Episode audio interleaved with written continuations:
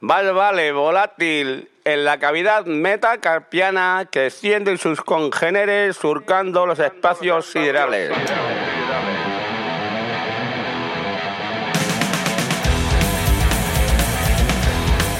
Hola, soy Ander Sánchez y esto es San Rockers Podcast. You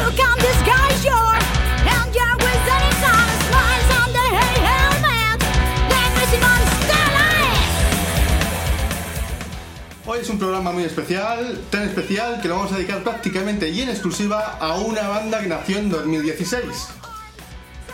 Esta banda de hard rock con toques punk estrena su segundo trabajo. Pero por si algo son especiales para nosotros, es por prestarnos nuestra cabecera. Ellos son Hellville y vienen a presentarnos volumen 2. Con nosotros está Nacho, baterista, Hola, ¿qué tal? Buenos días. Y también está Irene, vocalista. Hola, buenos días. Otro punto que tendrá el honor de compartir programa con nosotros eh, será María Sáez y su agenda cultural. ¡Comenzamos! No.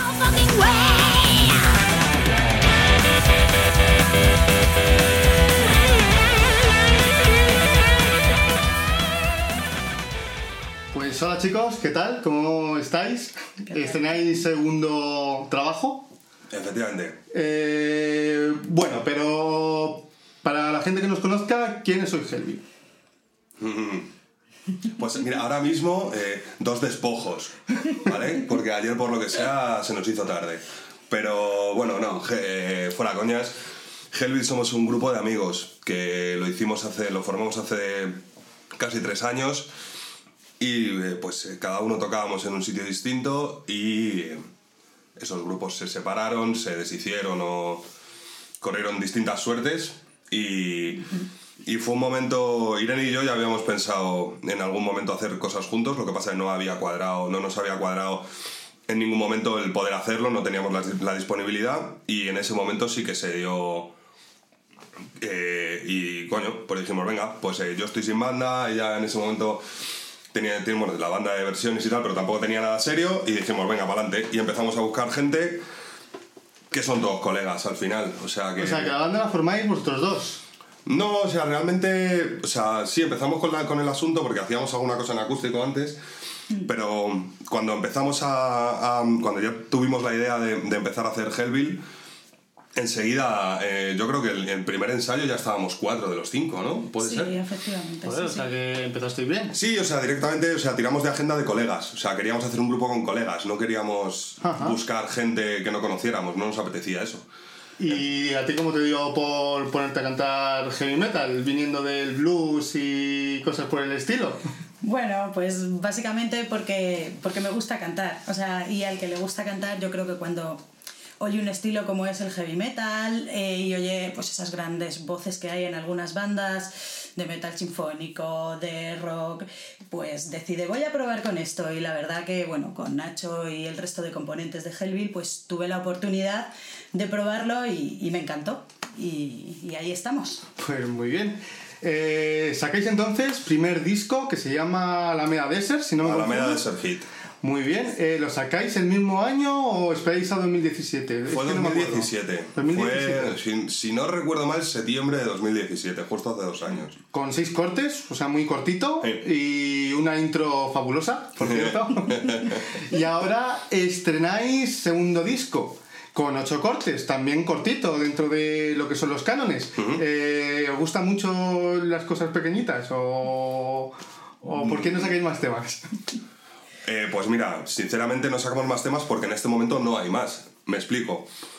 ¿Para qué esperar tres años a tener 14 canciones? ¿No? Porque mm, supongo que me hablas de que los discos eh, clásicos Sí, tienen llevar- 12, 13, 14 canciones o incluso más. Sí que es cierto, pero es que ¿para qué? Quiero decir, porque nosotros, a a nosotros, nosotros una- somos una banda que lo que nos gusta es tocar. Está muy bien, el estudio mola mucho, hacer canciones mola mucho y tal, pero si tú tienes una banda de rock and roll es porque te gusta tocar en directo. Si no, no haces una banda de rock and roll, yo entiendo, ¿no? Entonces, un poco esa es la idea que tiene Hellville. Entonces, para tocar, obviamente, pues necesitas tener canciones. Que la gente escuche tus temas, que le puedan gustar para que se venga a verte a un concierto y tal. Entonces, pues eh, podíamos, teníamos la opción de, teníamos estas ocho canciones eh, bastante armadas ya, pues teníamos la opción de grabar estas ocho o de esperar un año más para poder hacer otras cuatro. Entonces, no lo vimos. O sea, nosotros preferimos sacarlo ya y decir, venga, tenemos estas ocho, nos juntamos con las otras y seguimos tocando en directo, que realmente es lo que nos mola, tío. Bueno, la verdad es que la industria va un poco por ahí, ¿no? Ahora mismo ya no se sacan discos, se sacan singles. Sí, y claro. vas sacando single, single, y cuando lo has quemado sacas otro. O sea que, bueno, tampoco está mal hecho, ¿no? Sí, así lo veo yo también. Vamos, yo creo que a mi juicio es mejor, pues a lo mejor cada año o año y medio sacar seis temas, siete temas, ocho temas, que estar a lo mejor se- tres años componiendo y sacar un disco de 14 temas. Me parece mucho más viable lo primero. Bueno, y como primera canción que queréis que pongamos, eh, ¿cuál os apetece? La que tú quieras, tío. Hombre, si, si, la, si la primera del disco es. Nos parecía una buena opción para abrir el disco. ¿Fuego y Sí. papel, entonces? No, no, la primera es. eh, nada más. ¿Nada más? Pues venga, vamos a escuchar nada más. Oh, yeah.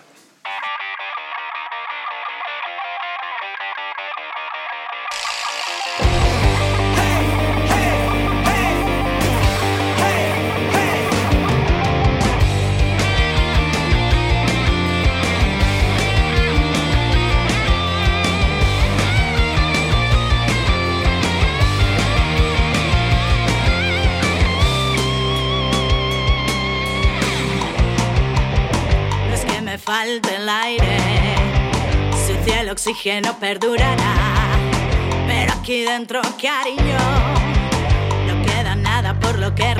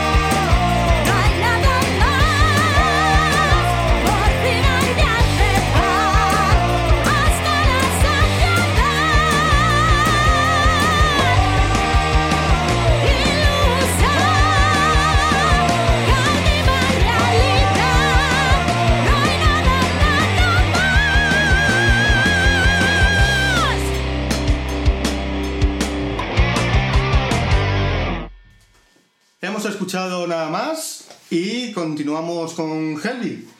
Eh, yo sé una historia y es que en la en el primer disco hay muchas dedicatorias en las canciones. ¿Hay alguna dedicada en este segundo? Eh, en el primer disco hay muchas dedicatorias. Hostia, no sé por dónde vas. Te juro que no sé por dónde vas. Ah, vale, ya sé por dónde vas. Joder, perdonadme, es que, joder, de verdad, es que es muy temprano. ¿Hay alguno en especial o...? Sí. Sí. Claro, ¿no? O sea, sí. ¿Se puede decir, no, no el dedicado, sino la canción en concreto? Hombre, hay más de una. Hay más de una, o Sí, sea... claro. De hecho, en el, en el, en el libreto, eh, chavales, para que os compréis el disco físico que viene con libreto, que si no esto no lo vais a saber, eh, que por mucho bajárselo, pero luego nada de comprárselo de verdad. En el libreto, al final de los agradecimientos pone gracias a los que nos ayudan sin saberlo. Ahí te lo dejo. Sí, sí, es cierto. Me, me parece muy bien. Eh, lo que sí, eh, ¿de qué intentáis hablar en las canciones? Aparte de, mm, de que se lo dediquéis a alguien en especial, ¿no? Y eso. No, pero eh, normalmente hay grupos, por ejemplo, hay grupos de metal que se dedican en, en cantar mitología o hay grupos que le dedican, le dedican todo el disco a los siete pecados capitales, etcétera, etcétera.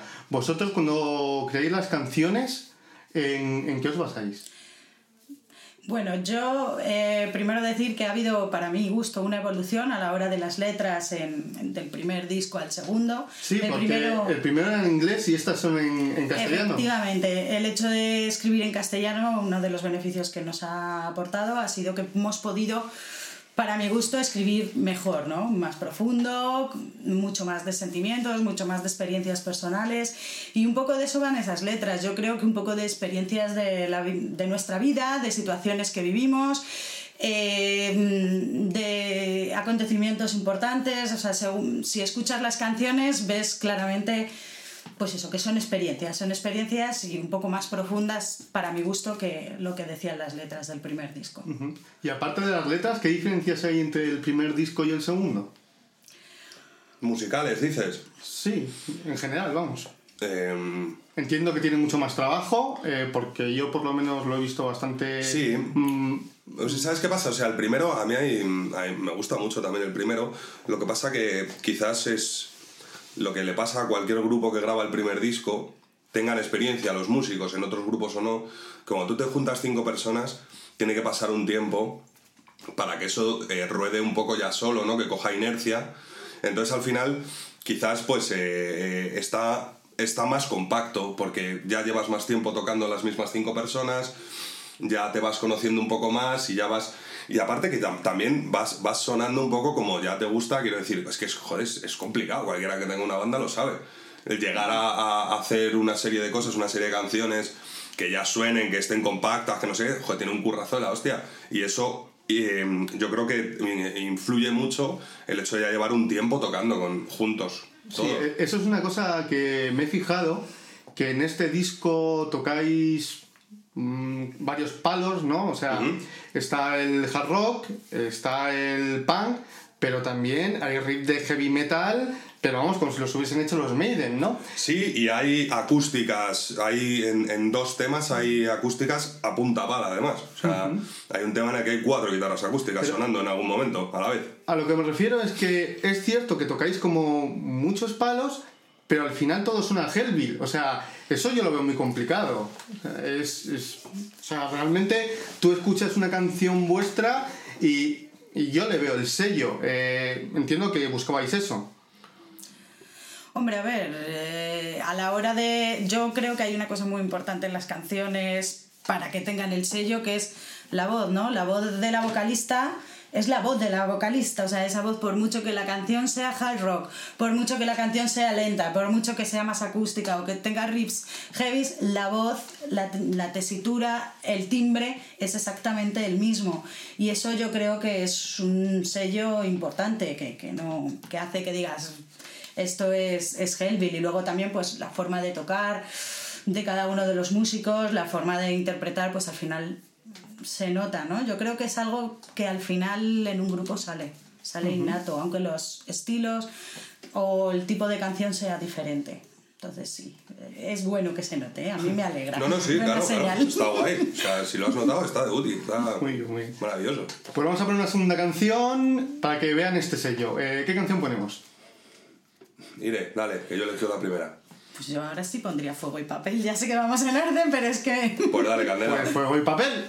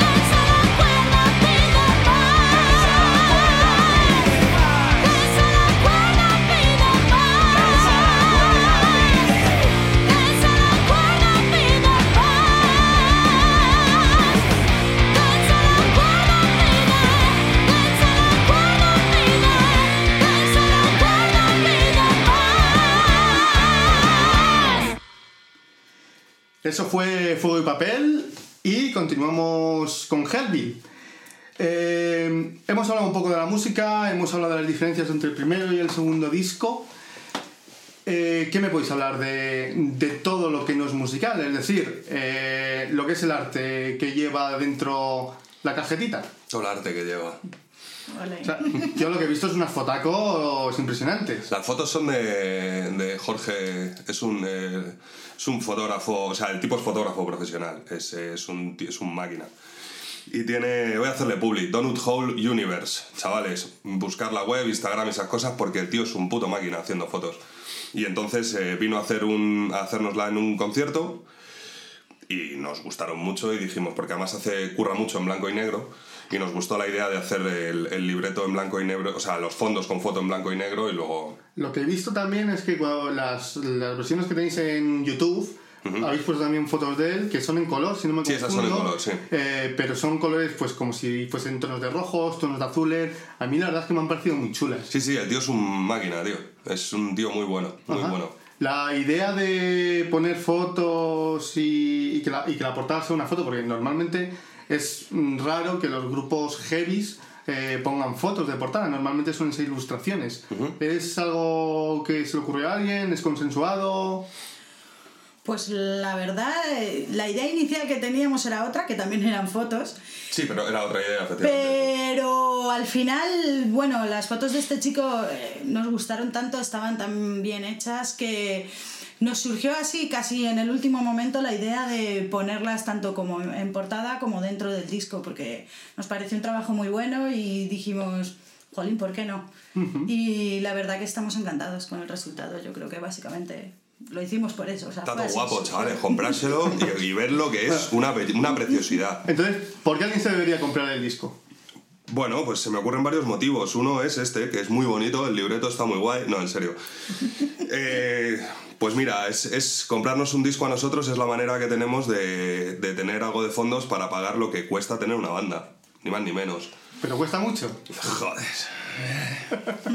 Sí, sí. Sí, amigos, sí. Cuando las bandas tocan y piden 5 o 10 pavillos de entrada, no, no se están pasando, ¿vale? Ahí lo dejo. No, la verdad es que te entiendo perfectamente. Sé lo que es eso y cuesta mucho mantener esto. Y, y habrá gente que, que para ellos sea como un sobresueldo, pero para la mayoría de las bandas es un pozo sin fondo en el que vas echando dinero hasta que, hasta Efectivamente. que te quedas sin un duro. No, a ver, o sea, nosotros hemos hecho una tirada física pequeñita, pues para, para gente que lo quiera y no hay ningún problema, y si no, lo, hemos, lo subimos nosotros mismos para que se descargue. O sea, Entonces, eh, ¿dónde puedo comprar el disco? comprarlo físico. Físicamente. hellbillband.gmail.com y envío. Y envío. No tenemos, no, sí, no, no vamos a hacer, no ¿Eso? vamos a distribuir en ningún sitio o en los conciertos. Ujú. Y si no tengo la posibilidad de comprarlo, aunque bueno, online se podría, evidentemente, ¿dónde puedo escucharlo? Lo puedes escuchar en Spotify, en, en YouTube. O sea, en, el perfil de Spotify de Hellbill están los dos discos, en YouTube también, en nuestro canal. Eh, y bueno, y en iTunes y todas estas plataformas de. Pero es que no me las sé todas. Cada uno Bueno, use la que eh, quiera, pero. eh, la de streaming Sí, las clásicas, ¿no? O sea, en. Amazon Prime Music Sí, y todas to- estas mierdas, todas ¿no? esas cosas. y bueno, y ahora ya lo importante, si queremos ir a veros, ¿cuándo podemos disfrutar de vuestro directo? Pues mira, la primera fecha que tenemos cerrada, que quiero veros a todos allí, es el sábado 28 de septiembre en Barracudas, en Madrid. Allí estaremos presentando en directo tanto los temas que tenemos del primer disco, para el que no nos haya visto en directo que los vea, como los temas que tenemos en este segundo volumen 2 que hemos sacado. Muy bien. Así que todos allí, ¿eh? Allí os espero. ¿Alguna fecha más? Sí, tenemos una segunda fecha en, en Ibiza. El 20 5, 6 de octubre. Sí, yo mierda, no lo sé. Ese 25 de octubre. El último fin de semana de octubre, el, lo que caiga el sábado, que no me acuerdo. 25. Sí. sí. Eh, de todas formas, dejaremos toda la información en la descripción del, del podcast para que lo tengan. Eh, o sea, que salís de Madrid. Sí, tenemos esos dos bolos y lo que pasa que luego en noviembre hay un parón porque bueno, porque me piro un mes, entonces no vamos a poder tocar. Lo siento, chavales, no he tenido vacaciones y me voy en noviembre. Entonces, eh, eh, ya es- estamos empezando a, a cerrar cosas a- para, el, para 2020, digamos. Para 2020. Sí, de hecho hay por ahí un sábado 8 de febrero, creo, cerrado ya, al loro, y estamos en septiembre, ¿sabes? Sí, bueno, como los grupos grandes, ya sabes. a fuego, sí, sí. Bueno, pues vamos a poner una última canción. Eh, ¿Cuál queréis poner? Eh, Redención. me- ¿La última del disco? La última del disco. Pues vamos a escuchar Redención. esa, esa lleva acústicas y, y panderetas y, ¿no? y de sí. todo. Nada, nada, si al final solo veis unos flojos. ¿Qué dices? ¿Qué dices? buenísima, buenísima. O sea, esa, esta- la grabamos en el desierto, tío, ese tema. Y se nota cuando lo oyes. De aquí a la copla, poco va. pues vamos con. Redención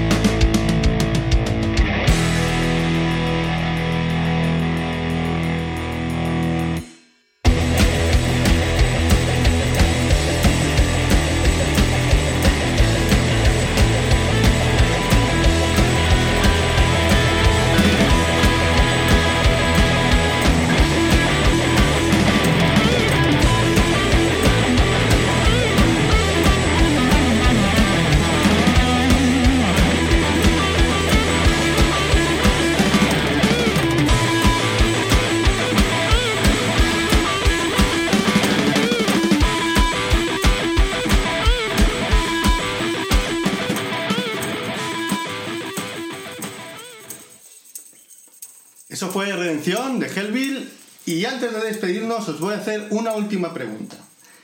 ¿Qué tiene Alameda que hay 20.000 grupos que salen de allí? Pues. eh, Unos locales. lo- locales de ensayo baratillos, Sí, supongo. Eso es, unos locales de ensayo baratos, grandes y, y- y muy bien montados, la verdad, para poder. Y con máquinas de cerveza trabajar. frescas. Eso es muy importante. No lo sé, sí que es cierto. Hay, hay mucho, hay mucho grupo que. Que sale de. Es que mucha de banda emergente eh, ensaya allí. O sea, deben ser unos locales muy grandes.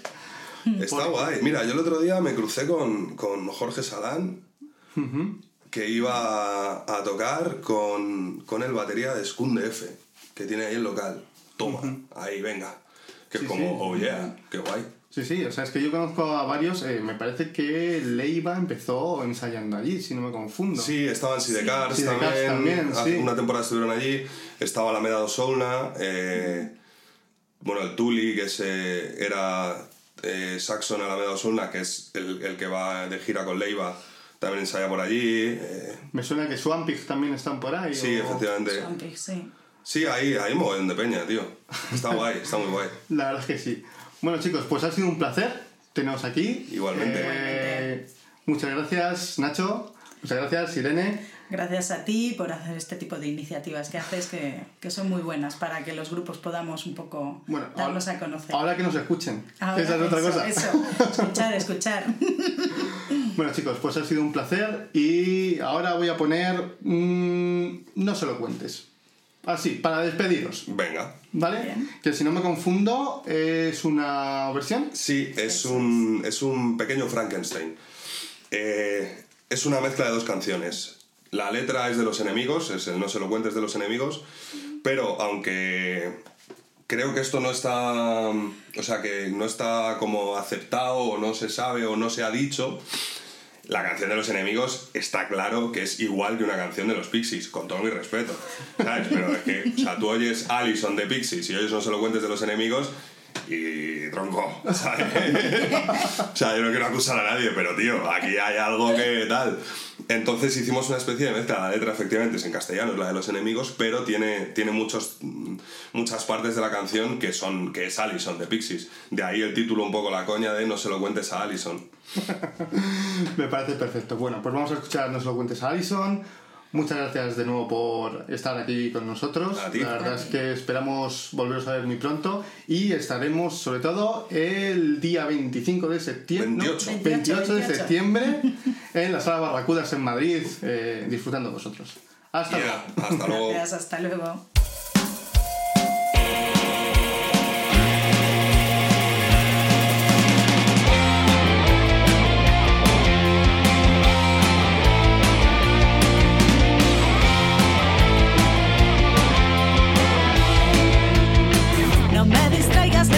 Haciendo un hijo al mar. No me lo traigas, yo no quiero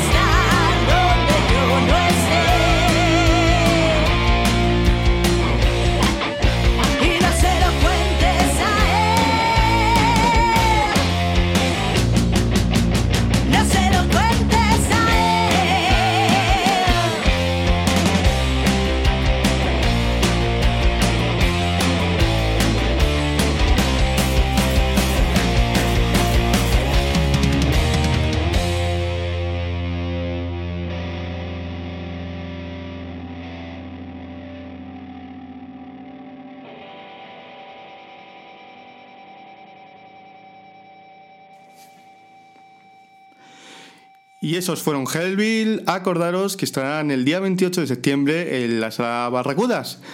Y para continuar, eh, vamos a empezar con la agenda. Y para eso contamos con María Saez. Hola María. Hola, buenas. Pues os cuento un poquito lo que tenemos programado para este fin de y el que viene. Este viernes 13 de septiembre tendremos en el límite en Villalba de 8 a 9 Band, un grupo que nos trae artistas como Tina Turner o John Mayer con versiones de pop, soul y funk. Recordad que es viernes de versiones y la entrada es gratuita. En la frontera, también en Villalba, tendremos a The Grandes, un grupo de versiones de rock, soul, pop en funky. Así que si os gustan los Rolling Stone, Dire Straits o Lenny Kravitz, este es vuestro grupo. Y finalmente tendremos en Torrelodones, en la Baskerville Iris Tavern, a Canallita Speed, que nos traen también versiones de rock clásico. Y el viernes siguiente, 20 de septiembre, tendremos en el límite a Terminus y Unnamed, dos bandas de hard rock con canciones originales y, según ellos describen, letras comprometidas. Y finalmente, en la frontera tendremos a Hot Rocks, también con versiones de rock. Y esto es todo para la semana que viene más. Muchas gracias María, nos vemos la semana que viene. Venga, hasta luego. Y antes de despedirnos, acordaos que os podéis suscribir para no perderos ningún capítulo del podcast. Eh, también os podéis seguir en Facebook, que hemos abierto página nueva. Y como no, también estamos en el blog. Os dejamos con la canción de Lunáticos de Deja de pensar. Hasta la semana que viene.